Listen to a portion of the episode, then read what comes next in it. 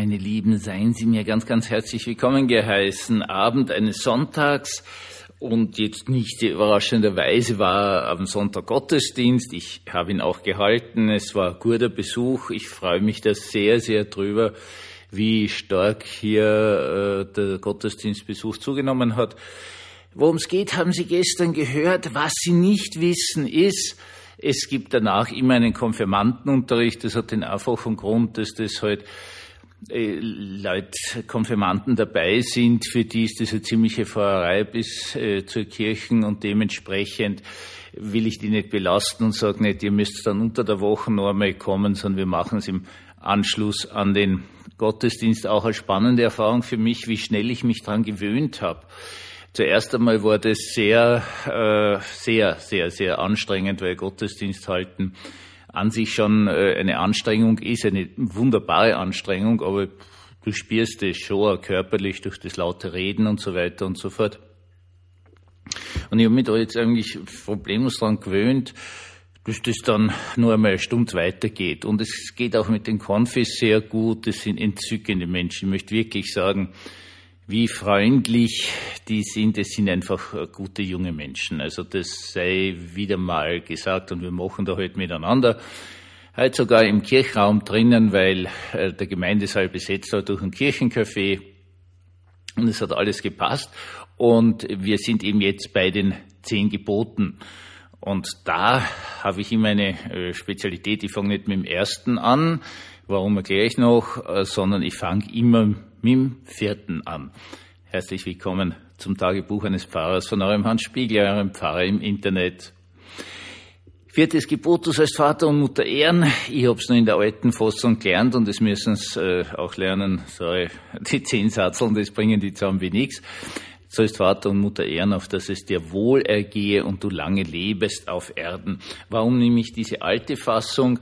Ich nehme sie deswegen, weil sie ein Tipp ist für die Konfis zu verstehen, worum es überhaupt geht weil die Kombination zwischen seinen Eltern ehren und selber lang leben auf Erden ist natürlich äh, schon ein ziemlicher Tipp und dann muss man nur am Anfang sonst noch völlig verwirrt und du merkst auch, wie, wie stark sie das beeinflusst. Das sind pubertierende Menschen, die natürlich auch mit ihren Eltern streiten.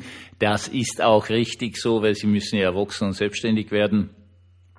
Kann ich sagen, Vater und so habe ich selber mitgemacht. Äh, nebenbei bemerkt sehr, sehr, sehr dezent. Also meine Kinder haben mich nur ein paar Mal anrennen lassen dann aber ordentlich und das muss so sein. Sie sind immer total freundlich und hilfreich und für mich da gewesen. Aber hier und da mal in der Pubertät muss man einfach sich freikämpfen. Gut, perfekt. Und also ich gebe dann den Konfis immer den, den Tipp in der Fragestellung, naja, schaut mal, wie hängt denn das zusammen? Und vor allen Dingen als Tipp, äh, das ist für Erwachsene. Gebote sind an Erwachsene gerichtet, nicht an Kinder, nicht an Jugendliche, sondern an Erwachsene. Und wenn ihr dann einmal so richtig erwachsen seid, wie alt sind denn dann eure Eltern? Und in dem Moment macht's Kick und sie verstehen das, hey, da geht's ja um die alten Eltern. Und dann muss man halt hoffen, dass ein bisschen an Geschichtsunterricht ein bisschen ein Verständnis haben, dass die Sachen früher natürlich anders waren. Braucht man nur hinführen, wie waren das, wenn alle Bauern waren und alle, was weiß ich, da in der Halbwüste in Israel rumgerannt sind mit ein paar Schaf. Könnt ihr euch vorstellen, wie anstrengend das ist für den Körper und so weiter und so fort. Und wenn jemand halt wirklich alt wird, etc. Also die Verortung dieses Gebotes als die Zuwendung zu dem, der nicht mehr arbeitsfähig ist, der mit die Schaf nicht mitgehen kann, heutzutage halt jemanden, der es nicht mehr schafft auf der Ebene der Leistungsgesellschaft und aus der Leistungsgesellschaft rausfällt. Und in dem Moment sind sie sofort da. Also das merkst du einfach, weil sie gehen alle in die Schule, sie werden hochgefordert in der Schule, bitte. Und sie haben natürlich auch all ihre Erlebnisse, wo sie nicht gut sind, sozusagen, vorsichtig ausgedrückt.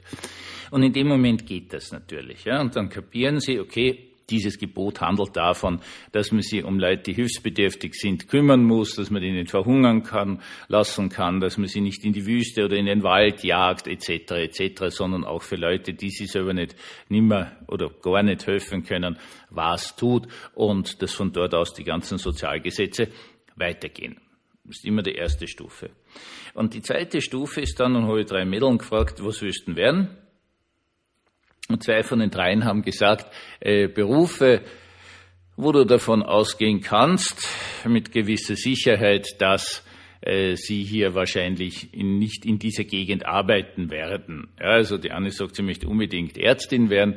Ja, dann wird sie halt in Wien studieren und dann wird sie sich irgendwo an Turnusplatz oder Facharztausbildungsplatz in irgendein Spital suchen, meistens heutzutage mehrfach wechseln. Äh, kann gerne sein, dass sie auch gewisse Zeit zum Beispiel in Deutschland oder in der Schweiz verbringen weiß man auch nicht, ob die nachher überhaupt wieder nach Österreich zurückkommen, lernen wen kennen, Beziehung etc. bla bla und bleiben dort. Und dann habe ich die hingewiesen, ja, wie ist denn das jetzt? Nicht? Was tust du? Was tust du, wenn du in Hamburg, was weiß ich, deine Facharztausbildung machst und die Eltern sind halt in St. Veit? Was? Und das ist dann immer so der Punkt, und ich, bin, ich wäre ja auch der immer theologischer mit meinen Konfis, also diese Ebene, wir spielen nur ein bisschen oder so, ist nicht meins, weil sie das auch nicht interessiert. Also das ist ja völlig lächerlich, mit einem über 60-jährigen Mann irgendwelche Spielchen spielen, das ist völlig uninteressant für sie. Und dann haben sie nachgedacht. Dann haben sie alles ziemlich betroffen ausgeschaut weil sie natürlich auch in dem Alter so erste Ideen haben, nicht nur was will ich werden beruflich, sondern auch vielleicht will ich irgendwo anders hingehen, vielleicht, keine Ahnung, will ich in den USA leben oder so. Also da kommen ganz viele Dinge daher.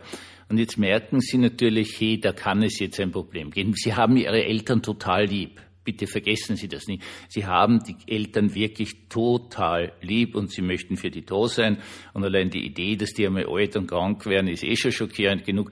Und jetzt kommt nur der böse Pfarrer daher und sagt, na, was ist, wenn du jetzt in Hamburg oder USA oder ich habe keine Ahnung wo bist.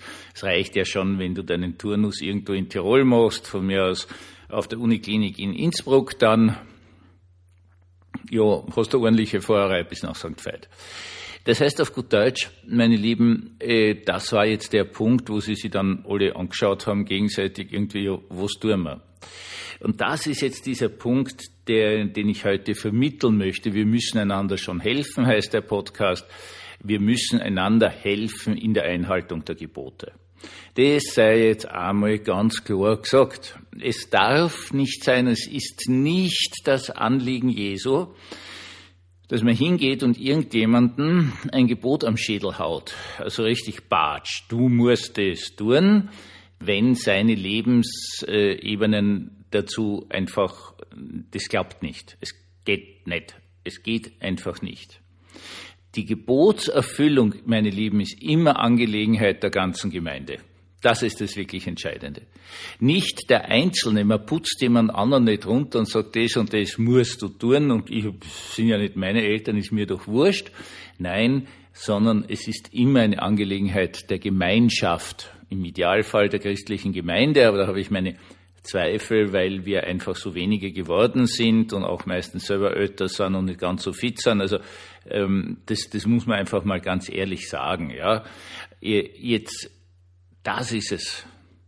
Wir können und wir dürfen nicht anfangen, Leute noch, die meistens eh schon total unter Druck stehen, noch mehr runterzudrücken, indem man ihnen sagt, das und jenes musst du tun, sondern wir müssen wirklich dazu imstande sein, in aller Klarheit zu sagen, okay, das schaffst du nicht, das geht aus welchen Gründen auch immer nicht. Und damit kommt Umf das Umfeld, die Gemeinschaft, die Gemeinde ins Spiel. Das ist, glaube ich, einer jener Aspekte, die bei den Geboten am wenigsten bedacht werden, dass es ganz einfache, klare, innerweltliche Punkte gibt, die jemand daran hindern, das zu machen. Das geht einfach nicht. Was weiß ich, wenn jemand selber körperbehindert ist, dann kann er nicht einen alten, kranken, bettlägerigen Menschen heben. Geht nicht aus. Es ist eine wunderbare Herausforderung. Ich, ich formuliere es wirklich so wunderbare Herausforderung für uns, dass wir allesamt uns immer dem Gebot verpflichtet fühlen. Und dann, dann geht's auch, weil vielleicht der Mensch, der halt irgendwie körperbehindert ist, dafür was kann, was ich nicht kann. Und so können wir gemeinsam den Willen Gottes erfüllen. Und ich wünsche uns allen so sehr, dass wir ja immer gute Menschen rings um uns haben, die uns helfen, Gebote zu erfüllen.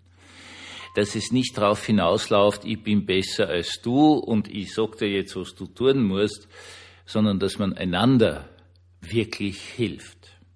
Ich wünsche euch von ganzem Herzen eine gute neue Woche. Eine Woche, in der ihr ganz viel Hilfe, Schutz und Unterstützung erfahrt. Ich wünsche euch eine gute, gottgesegnete neue Woche.